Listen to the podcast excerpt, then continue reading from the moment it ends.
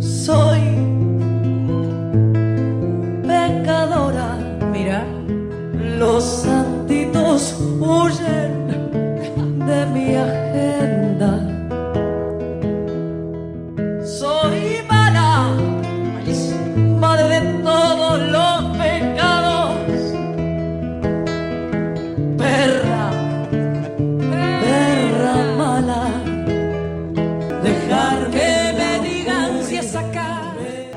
partir de este momento, Ivana Silva, y Estela Fraquelli, seremos pecadoras de alma. Porque no doy, no damos marcha atrás.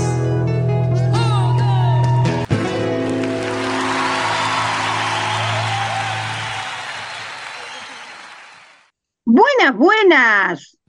Muy, muy buenas, buenas. Aquí Estela Fraquelli e Ivana Silva te damos la bienvenida a una nueva emisión de Pecadoras de Alma, magazine radial que se puede escuchar los viernes a las 19 horas por Radio Palabras del Alma y que FM Tincunaco 107.3 tiene la generosidad de repetir los jueves a las 14. Recordá que ahora salimos a las 14 los jueves por la Tinku. ¿Qué sucede si te olvidas de escucharnos? Eh? ¿Qué sucede si justo tuviste que ir a, a trabajar? Ahí salimos por podcast y estamos en Spotify. Nos buscás, nos encontrás y nos escuchás todas las veces que quieras. Bueno, y hoy tenemos en nuestro programa a una invitada columnista que siempre nos visita, es- forma parte de, nuestra, eh, de nuestro equipo pecador. Está con nosotros telefónicamente la pecadora Marta Melody Campos, que nos habla siempre de comunidad LGBTIQ+, nos habla de mm, las, las inquietudes de las compañeras trans, y hoy Marta tiene un par de temas que quiere tratar con nosotros. Buenas tardes, ¿cómo estás? Hola, pecadoras del alma, oli, oli a todos los radio oyentes, acá Marta Campos, un placer compartir otra vez otra emisión con estas pecadoras poderosas del alma. Así que bueno, nada, hoy vamos a charlar un poquito en esta columna que vamos a traer hoy, que vamos a presentar hoy, vamos a hablar un poquito de por qué la Marcha Nacional del Orgullo LGBTIQNB+. Este, todo el mundo dice, ¿no? ¿Por qué las lesbianas, los gays, los putos, las maricas, las tortas, las trabas, las, trans, las travestis, las transgéneros tienen este día para celebrar el orgullo? ¿Por qué? No, en realidad no estamos celebrando nada. Me parece que está bueno que hoy en esta columna dejemos bien claro el por qué existe la marcha LGBTQNB en lo que sería a nivel nacional y que se genera de Plaza de Mayo a Congreso. Este, la realidad es que históricamente la población LGBTQNB fue totalmente excluida de todo tipo de derechos, acceso a educación, políticas públicas y etcétera. A todo esto, este movimiento, este, este, este, este, esta población se organiza allá en los 90, 85, 90 y empiezan a marchar exigiendo los primeros derechos de la mano de grandes activistas como este, Carlos Jauregui, Luana Berki, Diana Zacayán, María Pía Guardrasco, entre otras figuras que resuenan dentro de nuestra población. Hoy en día la marcha del orgullo lo que representa no es una celebración porque tenemos matrimonio igualitario, ley identidad de género, cupo laboral trans, entre otras políticas públicas que ya existen. La marcha del orgullo existe porque nosotros en esa marcha lo que hacemos es reivindicar nuestra existencia dentro de una sociedad que ha sido misógina con nuestra población y a la misma vez seguimos reivindicando los derechos que ya hemos adquirido con lucha, defendiéndonos en, los territorios, saliendo a las calles a caminar, recorriendo los barrios, haciendo actividades, visibilizándonos, pero así también a la misma vez seguimos reclamando un montón de otros derechos que aún todavía faltan por conquistar, como sería la ley de reparación histórica, ley integral trans, este, la desaparición de Tehuel de la Torre, el asesinato de Sofía Fernández dentro de una comisaría en Pilar, bueno, y entre otras, un montón de otras causas más que acompañan esta marcha. Este año la marcha fue totalmente autoconvocadísima, muchísima gente, gente de otros países, de Brasil, de Paraguay, de Chile, mucha gente que ha venido de otro país a disfrutar de esta marcha en Argentina, pero así también a la misma vez mucha concentración desde el conurbano bonaerense. Muchas compañeras, compañeros y compañeros trabos, trans, lesbianas, gay, bisexuales, pansexuales, heterosexuales, porque hubo mucha gente heterosexual acompañando también la Marcha del Orgullo. Y eso habla de la gran construcción que este movimiento cultural ha generado dentro de nuestra sociedad. Claramente sabemos que falta mucho por construir, pero este, eh, un poquito de la respuesta a todos aquellos que a veces dicen, ¿y por qué la marcha del orgullo? ¿Por qué las maricas tienen un día para celebrar? ¿No? Porque hemos escuchado estos mensajes de odio. Eh, justamente hace unos días escuchaba a una de las personas que participó de la primera marcha, que ellos la llaman marcha de visibilización, porque lo que pasaba era esto, ¿no? No podían decir eh, cuáles eran sus preferencias, no podían eh, revelar cuál era su, su, inquietud de género. Eh, por ejemplo, perdían el trabajo. En aquella época, las primeras marchas del orgullo, muchos de los compañeras y compañeros de este movimiento cultural LGBTIQNB+, las primeras marchas eran con máscaras para que la sociedad no supiera quién eran las compañeras que se escondían detrás del glitter, detrás del maquillaje y bla, porque todavía había mucha gente que era muy perseguida. No nos olvidemos que en la época de dictadura, la población LGBTQNB también fue parte de las víctimas de desaparecidos, parte de los abusos de los militares, muchas compañeras han sufrido en los calabozos y más allá también en democracia, ¿no? Sabemos que los edictos policiales, y aún hoy seguimos atravesando muchas violencias, este, sobre todo con la población trans travesti, ¿no? Desde el lado de las feminidades, mayormente. Sabemos que todas las identidades sexogenéricas tienen en su entorno una desigualdad, este, alguna eh, estigmatización o eh, discriminación a nivel social pero mayormente las que son más replicadas y sobre todo de manera mucho más violenta siempre corresponden a lo que sería la población trans travesti, ¿no?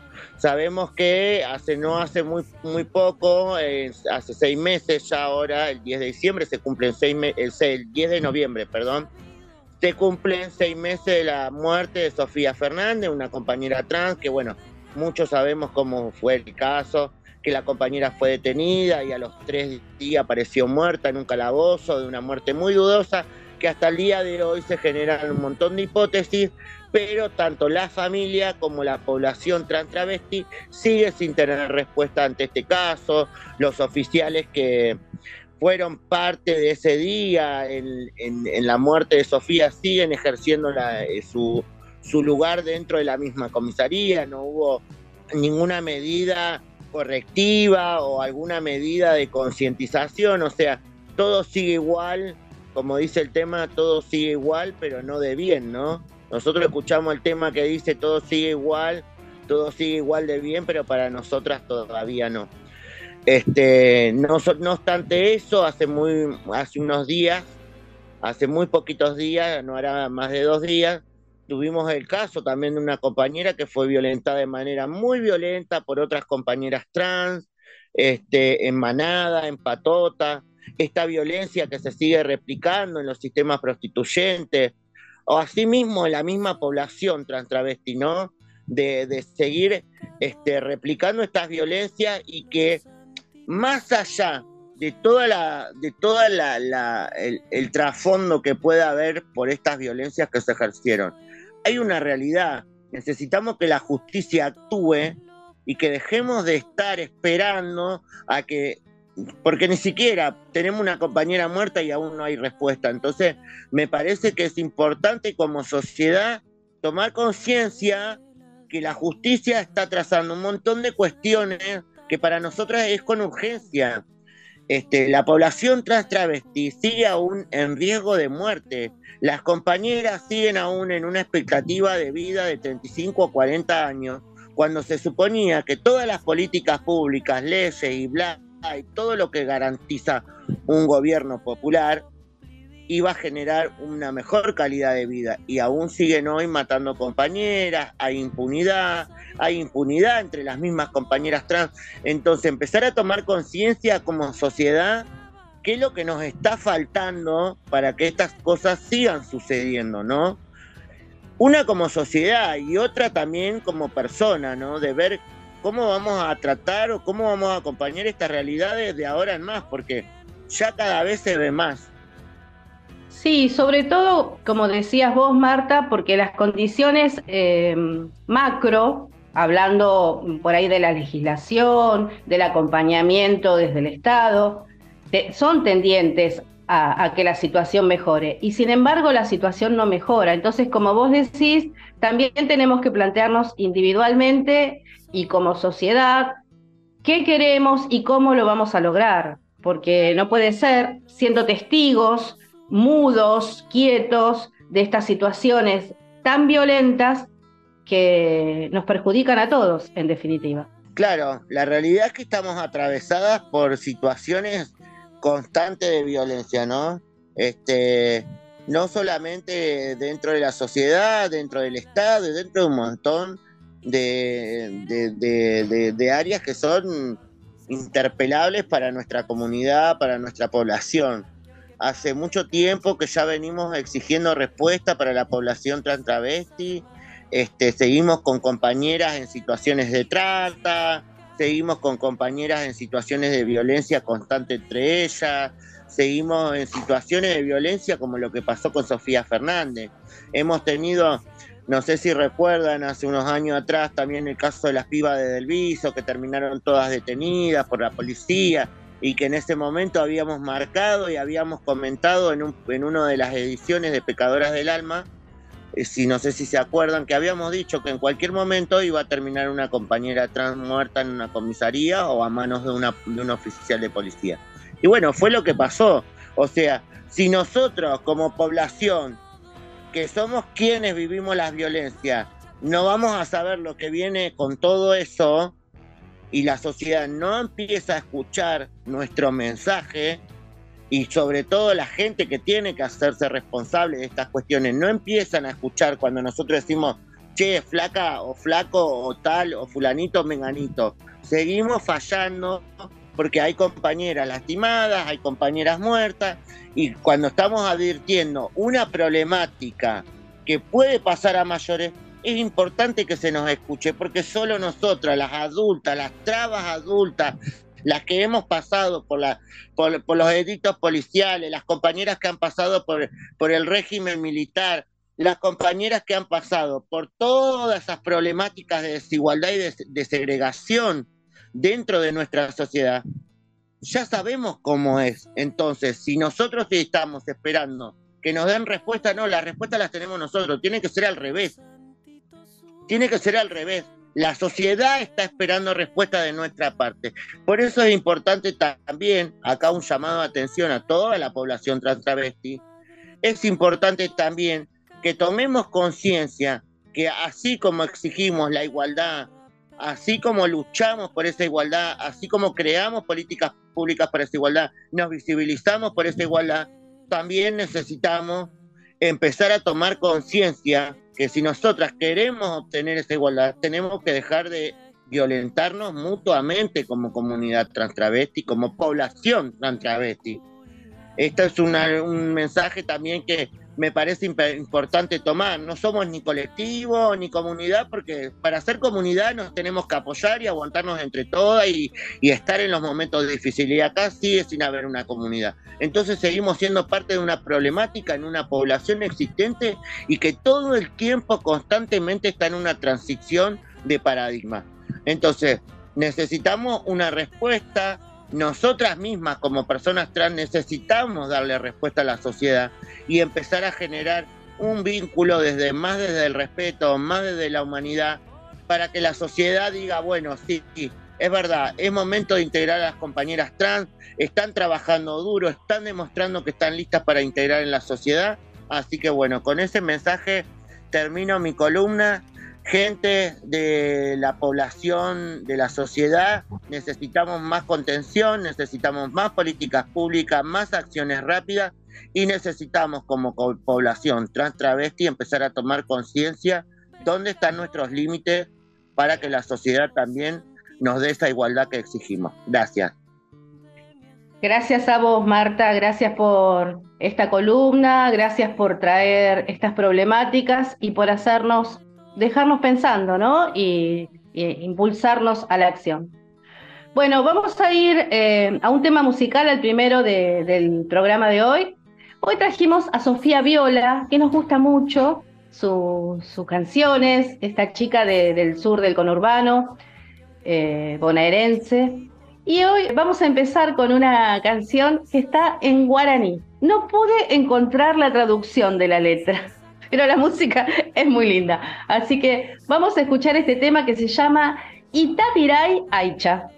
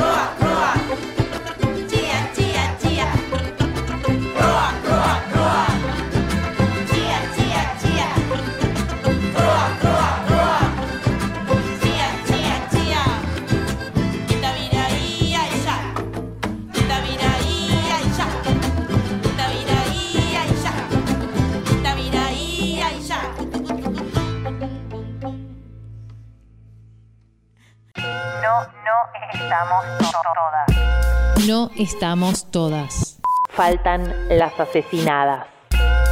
Pecadoras de alma. Te cuento que una pareja, eh, ella es colombiana, él es venezolano, encontraron la manera de transformar botellas de plástico en escobas. Ah. Usan 100% plástico reutilizado para confeccionar las escobas. De hecho, también lograron con esta misma eh, metodología elaborar cuerda, soga, que resiste hasta 20 kilogramos de peso. Em, ellos cortan las, las botellas en tiras finas, luego las enrollan, las meten en un horno con un procedimiento y así quedan listas para confeccionar la escoba. Son escobas súper resistentes que duran mucho, también las sogas que hacen duran mucho. Y lo bueno de esto es que logran reciclar las botellas de plástico por día en una gran cantidad. Mínimo son 500 botellas por día. ¿Qué sabemos que cada botella de plástico tarda 450 años en degradarse. Multiplicarlo por la cantidad de botellas que consumís por día, por semana, consume, consume tu familia. Multiplícalo por la cantidad de población que tiene el mundo y esto es imposible. Oh, ¿Cómo lo parás? Menos mal que encontraron cómo reciclar eso. Que también es una medida como, bueno, medio momentánea, digamos, porque en algún momento la, la, la escoba se, se, arruina y va a haber que deshacerse de ese plástico, a menos que se encuentre la manera de volver a reciclar, ¿no? Otra buena noticia referida a la calidad de vida que tenemos los humanos de esta zona del planeta específicamente, es que científicas de la Universidad Nacional de Quilmes y del CONICET, estoy hablando de dos instituciones que están siendo cuestionadas mucho en estos momentos en nuestro país debido a uno de las a la plataforma de uno de los candidatos a presidente, digo, la Universidad Nacional de Quilmes y el CONICET desarrollan un método para descontaminar el agua y los alimentos que contienen pesticidas, particularmente el glifosato. Está tan arraigado en el campo el uso de, pesticidas y del glifosato especialmente, que, son que es tan venenoso, eh, que produce cáncer, sabemos, está comprobado esto, que está tan arraigado que no, es más fácil descontaminar que convencerlos de que dejen de usarlo. Es todo un problema, ¿no? Porque las leyes están, la infraestructura eh, del contexto está, lo que no está es la decisión, es un poco lo que hablaba Marta en el bloque anterior, ¿no? Es un poco la decisión de los individuos, de como sociedad, qué hacemos con los problemas que tenemos. Y últimamente estamos haciendo muy poco, estamos esperando que todo nos llueva y no todo, por más que llueva y llueva y llueva, no se va a solucionar. Tenemos que accionar nosotros como sociedad. Bueno, el método este que, diseñaron para eh, limpiar el agua, descontaminarla y los alimentos, eh, es en base a unas enzimas eh, que se puede um, utilizar sobre las aguas que provienen de zonas contaminadas y que luego esas aguas se utilizan para consumo.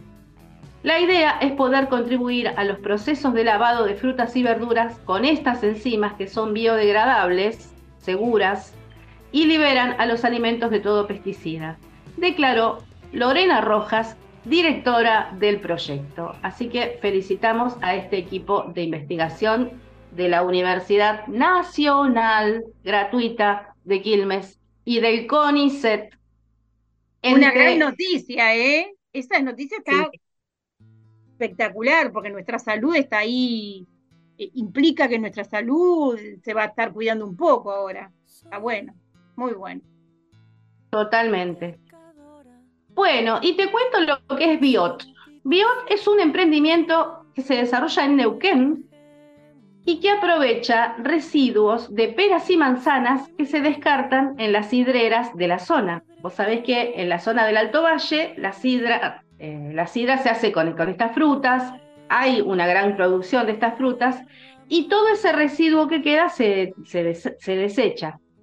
Ahora, la persona que encargada de Biot, que es el emprendimiento, toma estos residuos de peras y manzanas que tienen que ver con los cabitos, las cáscaras, las semillas, bueno, todas las partes duras, ¿no? Los procesa y crea biotroncos. Es decir, recolecta los restos que sobran de exprimir las frutas, los drenan, los moldean en bloques, los dejan secar al sol por unos días y listo. Después los cortan y forman estos ecotroncos que sirven para prender fuego. Este proyecto no solo cuida a millones de árboles, sino que también permite a miles de personas cocinar y calefaccionar su, sus hogares sin talar árboles y cuidando nuestro medio ambiente y aprovechando un recurso natural eh, al alcance de la mano, ¿no? Bueno, otra buena noticia que tiene que ver con la salud de la población es que el gobierno eh, reglamentó en estos días la ley de cardiopatías congénitas, que estaba siendo eh, tratada y que costaba un montón que la, que la aprobaran ¿no? en el Congreso. Tras la aprobación de diputados, que solamente tuvo dos votos en contra, y te voy a decir de quiénes son, de Javier Milei, del diputado Milei, y de la diputada Victoria Villarruel, que son la fórmula presidenciable que va a competir ahora con la otra fórmula de Unión por la Patria, de Massa Rossi. Javier Milei y Victoria Villarruel, los eh, candidatos a presidente y vicepresidenta de, por la Libertad Avanza, fueron los dos únicos diputados que votaron en contra de la reglamentación de la ley de cardiopatías congénitas. Y no es raro, ¿eh? Digamos que son este, fieles a sus ideas, que a todo el mundo le vaya para el cuerno y se enferme y muere mejor. No les importa nada, y que la vida no les importa nada, porque, bueno, de hecho están defendiendo a los genocidas, los torturadores, y, quieren, quieren reventar todo. Bien, otra, otra buena noticia. Estudiantes de Saliqueló pidieron cambiar el nombre de una calle que se llamaba Inglaterra, es la calle que pasa por la escuela, y pidieron cambiar el nombre a Héroes de Malvinas. Dice la, la directora Laura Martinegro que fue muy fuerte ver a los chicos tan comprometidos yendo al Consejo Deliberante, presentando la moción, como un emblema de la democracia, ¿no? Que estos chicos peticionaran ante las autoridades, que es algo que está dentro de la Constitución, un derecho constitucional.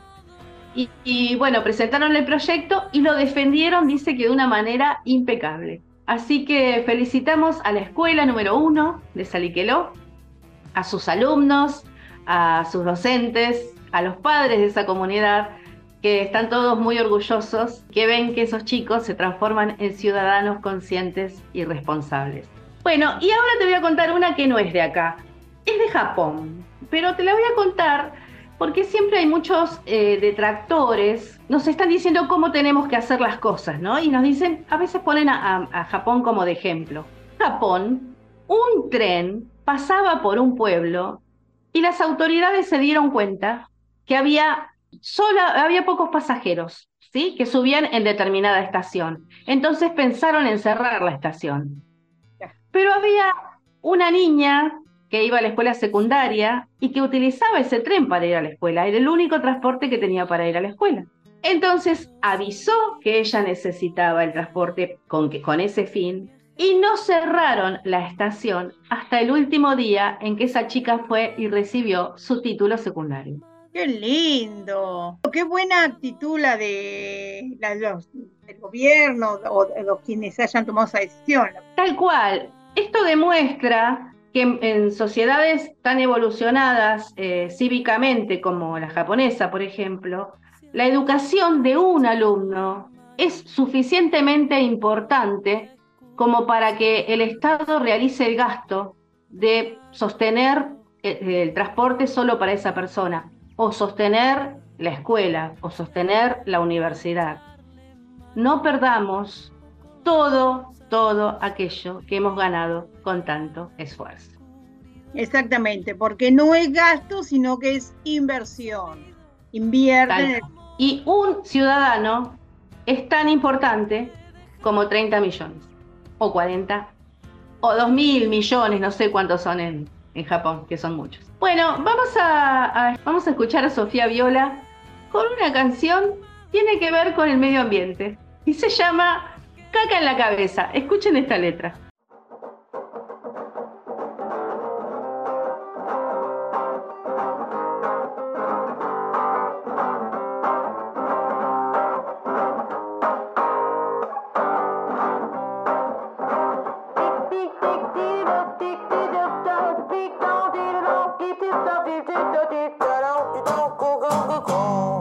Mi primer alimento fue leche materna, me enchufaron Squeak como cosa buena. Yogures petit, me compraba mi abuela. Serenito, Jimmy, postrecitos de mierda. McDonald's, Burger King, chatarra por las venas. Recuerdo Pampernick con sus puertas abiertas, ofreciéndome a mi cajitas y sorpresas. Yo ya al fin comprendí que su comida pesta. Chicle para masticar y arruinarme las muelas. Bebida oscurita con su roja etiqueta, queriéndome engañar de ofertas navideñas. Ya no te compro más tus anuncios, mi ofensa. Hoy día puedes comprar arroz, trigo y lenteja. Hay verdura granel de transgénicas huertas. Te sugiero también del agua estés alerta y comienza a poner en tus frascos reservas rebobinando atrás. Hombre de las cavernas no bebían champán ni cuidaban sus prendas, poco eran de hablar. Y asombrados de estrellas tocaban música con rabitas y piedras. Creo que hay que volver a las antiguas eras de muerte natural, sin remedio ni queja. Y ojalá que mañana cuando amanezca me coma un dinosaurio y se acabe mi pena.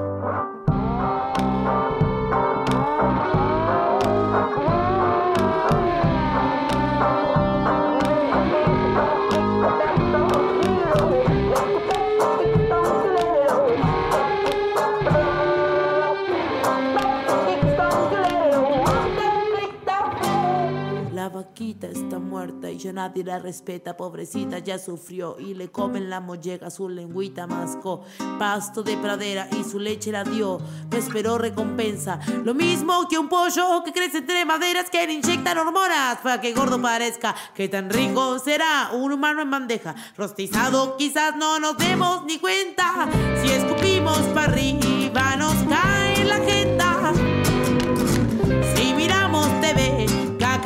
nuestras cabezas.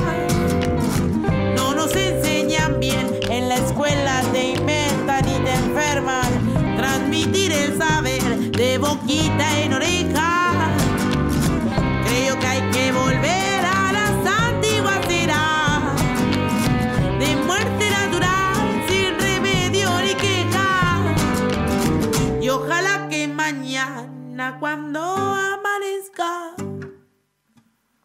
Me coma un dinosaurio y se acabe mi pena.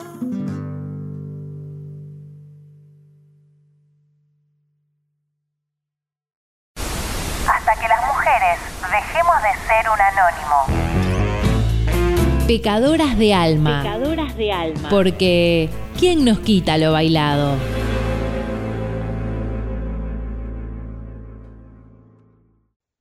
Que en el 2023 el Nobel de la Paz fue para una iraní? Narges Mohammadi. Ella fue galardonada por su lucha en favor de los derechos de las mujeres. Ya dice que la victoria no va a ser fácil, pero que es algo seguro, que si ella sigue peleándola, lo va a lograr. De hecho, le dieron el Nobel de la Paz. Pero, ¿qué pasó en Irán?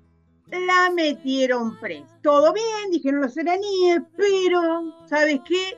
Salió sin taparse la cara, salió sin el hijab, ¿no? Que recuerdan que es obligatorio y que es la principal fuente de dominación y represión en la sociedad, según dice Narges, y estos lo hacen con el fin de mantener y perpetuar un gobierno religioso autoritario. Todo esto lo escribió ella desde la cárcel, después que recibió premio. Ella es una activista, es periodista, tiene 51 años y comité, le agradece muchísimo al comité noruego sigue criticando esto, el uso del hijab, por lo que ella escribió en esa carta que su hija de 17 años fue la que leyó. Esa hija está en Francia, está eh, refugiada con el resto de la familia, porque si no, supongo que también estaría presa con ella. Eh, ella fue arrestada en, en 13 ocasiones, fue condenada cinco veces a un total de 31 años de prisión y 154 latigazos. Eh, en el 2021 fue encarcelada de vuelta y es una de las principales caras del levantamiento Mujer, Vida, Libertad. Y esto se ve que les provoca a los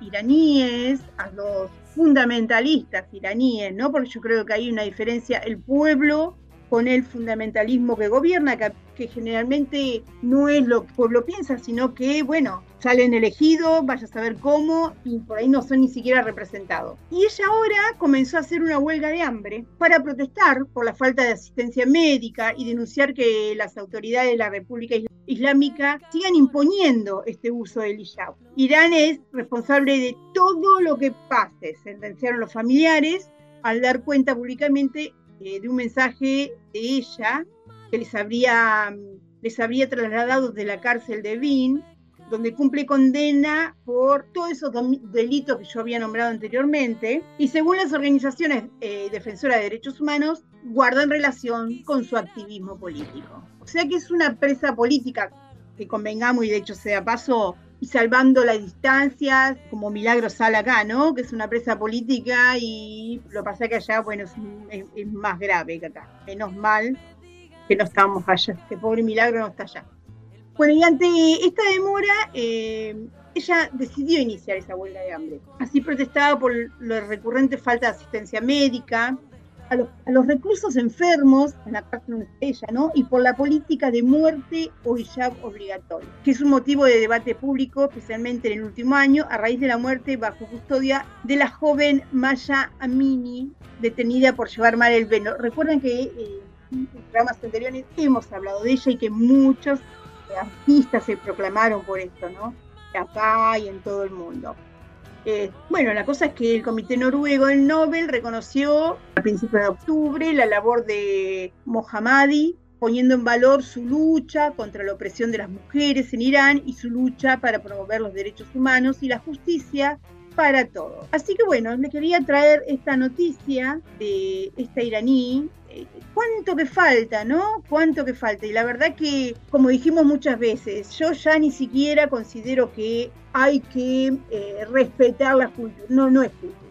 No es respetar ni la cultura, no es respetar la religión. Esto ya es sadismo puro y patriarcado que no quiere torcer su mano, pero la verdad que ya a esta altura no podemos seguir pensando que es cultura y hay que respetarla, no, esto no es cultura, esto es violencia. Bueno, tremendo lo que está pasando en ese, en ese lado del mundo, ¿no? Pero tremendo lo que puede llegar a pasar también en este lado del mundo. Las organizaciones feministas llaman a sus seguidoras a defender de manera estratégica a través del voto los logros conseguidos. Eh, ni una menos, la revuelta colectiva feminista, entre otras, llaman a votar aquel eh, proyecto o aquellos proyectos que defienden y que tratan de profundizar los logros obtenidos hasta la fecha. Eh, han hecho un comunicado y bueno, es lo que, proponen, ¿no? También hay otras organizaciones feministas que llaman a no votar en blanco, porque votar en blanco también significa eh, ceder, ceder espacios, que costó mucho ganar, ¿sí? Así que, bueno, desde Pecadoras de Alma adherimos a estas propuestas, ¿no? De, votar en defensa propia, en defensa, en defensa de los derechos ganados propios y de otros, de otros colectivos, de otras colectivas también, ¿no? Eh, como decía Marta también, todos, todas y todos nos tendríamos que involucrar en lo que nos pasa como sociedad. Y no dejar, eh, dejarnos embaucar con el cuento de lo nuevo, porque no hay nada nuevo en una de las propuestas. En la otra por ahí tampoco, pero por lo menos nos beneficia un poco, ¿no? En realidad es que ya está, todo está inventado. podemos modificar, podemos modificar algo para que esté mejor, pero ¿qué vamos a inventar? Digo, a ver, eh, no es que hay cosas nuevas, no sé, no se me ocurre nada nuevo, pero en realidad podemos modificar y podemos mejorar cosas que estuvieron mal, pero eso es, algo nuevo, no. Nada que viene de la derecha puede ser nuevo, quizás. quizás puede ser sorprendente, porque la derecha nunca deja de sorprendernos, pero nuevo, nada. Todo eso ya, ya fue hecho. Por eso hay que, leer la historia y por eso es importante, ¿no? Saber de historia. Bueno, vamos a terminar este bloque con una canción que Sofía Viola canta junto con un cantautor chileno que se llama, o le dicen, Tata Barahona, y se llama Pim Pum Pam. Un, dos.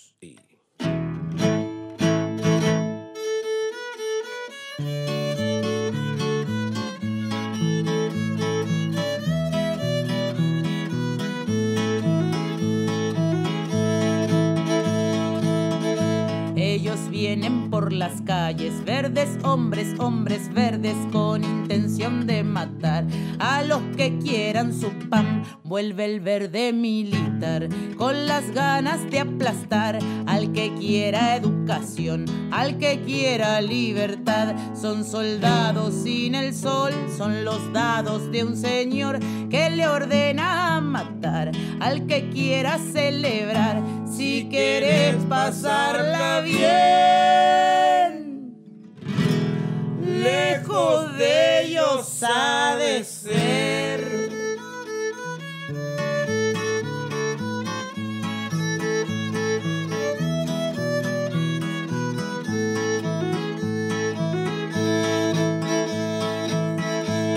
Soldados sin amor los que vienen a marchar, imponiendo su cañón, solo esperan la señal. Niño, niña, ya sabrán que las armas matarán, asesino quedarás. Si disparas, pim pum pam, son los verdes militares los que vienen a atacar, dicen defender la paz, disparando pim pum pam. Si quieres pasarla bien, lejos de ellos ha de ser. Dicen defenderte a vos, a tu mami y tu papá, que si arman rebelión, los verdes dispararán sin pensar, pim pum pam, nos vendrán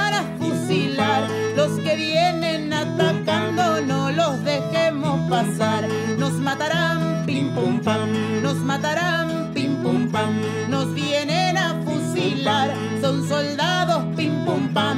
Nos vienen a asesinar, son soldados, pim pum pam.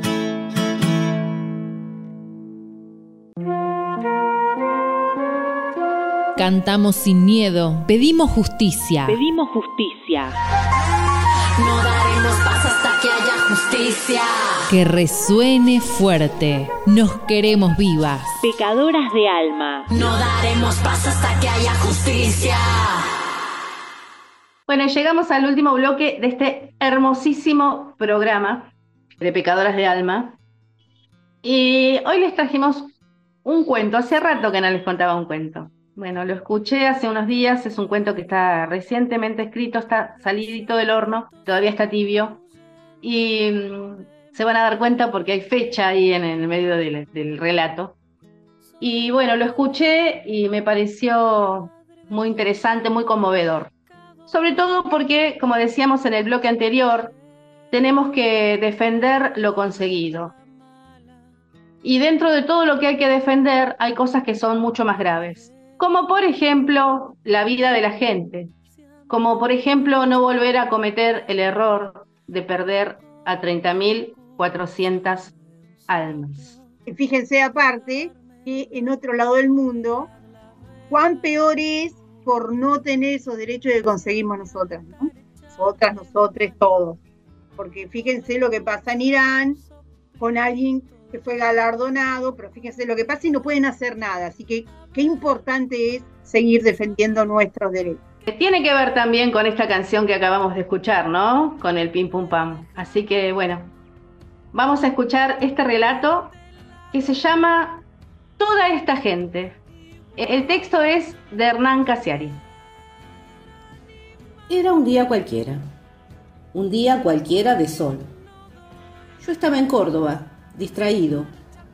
Mi distracción es fundamental para que se entienda esta historia. Yo estaba en Córdoba al mediodía, un día de sol, distraído. Caminábamos con mi amigo Amadeo por el medio de la ciudad de Córdoba y él de repente me agarró del brazo, caminando por la vereda, y me dice, ¿conoces esto? Y me metió en un lugar que parecía una casa colonial. Una vez adentro de ese lugar entendí que era un centro de detención de la dictadura, convertido en museo. Yo no tenía previsto ir ahí. Yo iba caminando después del almuerzo a probar sonido en un teatro y me metieron a las dos y media de la tarde en ese lugar. Si hubiera sabido de antemano a dónde íbamos, seguramente me hubiera, me hubiera negado a entrar. O si entraba, no me hubiera pasado lo que me pasó. Pero yo no estaba preparado. Y de repente, de la nada, empecé a ver celdas, urinarios, salas de tortura, cloacas, cadenas con grilletes. Y Amadeo, que sin darse cuenta de mi estupor, además me contaba cosas. Que algunos detenidos escribían cartas a su familia en papeles de fumar, porque sabían que se iban a morir. Entonces dejaban los papeles de fumar con cartas de despedida. Y yo no quería estar ahí. No me habían preguntado, no me habían dicho, che, hoy vamos a un centro de detención convertido en museo. De un día soleado del siglo XXI, entré sin transición a un bucle espantoso de los años 70 y me asfixié. Sentí un vacío en el estómago como si el desayuno anterior y el almuerzo reciente no hubieran ocurrido nunca, y al mismo tiempo una acidez que me hizo salir de ahí. A pesar de Amadeo que me hablaba, me quise ir. Espavorido busqué la salida para tomar aire y sin querer me metí en un salón del museo, donde estaban pegadas en las paredes fotos de todos los detenidos que habían sufrido tortura y muerte en ese lugar. Y me paralicé. Era una pared entera como esto, ¿ves? Me quedé de frente a esas fotos todas en blanco y negro y ampliadas. Es un dato muy importante. No eran las fotitos chiquititas, eran fotos que tendrían unos 40 centímetros por 40 cada una. Como eran fotos carnet, ampliadas, daba la impresión de que te miraban esas fotos. Las fotos, a ese tamaño, me mostraron detalles que yo nunca había visto. Eran chicos, disfrazados de adultos. Los bigotes a los Jacinto Luque, las melenas, los hacían parecer más grandes, pero en la ampliación de las fotos podías verle las caras. Y eran chicos. El blanco y negro hacía que ellas parecieran señoras, pero eran chicas de la edad de mi hija, de la edad de Nina. Y lo peor era que todos, a pesar de sus edades inverosímiles, habían estado en ese lugar, gritando piedad en la noche, en la celda. Habían muerto ahí o habían sido torturados y torturadas ahí. Es decir, se habían resignado a morir, chicos de 20 años, en ese lugar que yo estaba pisando. Y entonces, en vez de buscar la salida e irme, di un paso al frente y los empecé a mirar a los ojos. Me acerqué para leer sus nombres y el año de su nacimiento. Vi a un Juan Pablo de Barba, poeta nacido en 1958, desaparecido a los 21 años, que hoy tendría 65 hoy mismo, 30 de octubre de 2023. Y tendría 12 novelas publicadas y el guion de una película ganadora de un Oscar y el premio Cervantes en España en 2026. Vi a una Lucía, estudiante de medicina, torturada y muerta a los 19, que hoy tendría 63 y estaría en su tercer mandato como intendenta de Córdoba y daría cátedras en el extranjero sobre cómo gestionar una ciudad 100% sustentable. Vi a un Juan Cruz en una foto del medio de la pared y a una Carmela en otra foto más al costado. Juan Cruz y Carmela no se conocieron nunca, solamente tuvieron en común haber sido torturados en el mismo lugar. Pero si no los hubieran matado, se habrían conocido en 1983, en el cierre de campaña de Luder, se hubieran enamorado y hubieran tenido tres hijos. Y el del medio, Tomás, habría sido volante central de la selección argentina campeona del mundo de Sudáfrica 2010. En cada foto que veía, un par de ojos me devolvía la mirada. Ojos vivos, llenos de energía, de cosas por hacer. Como mis ojos a los 20 años, como los ojos de mi hija Nina, Vi toda la escena como no la había visto nunca. Había pasado algo muy simple. En esos años, las personas más necias y brutas de la época habían mandado a torturar y a matar a los que tenían la mirada sagaz y un futuro lleno de ideas.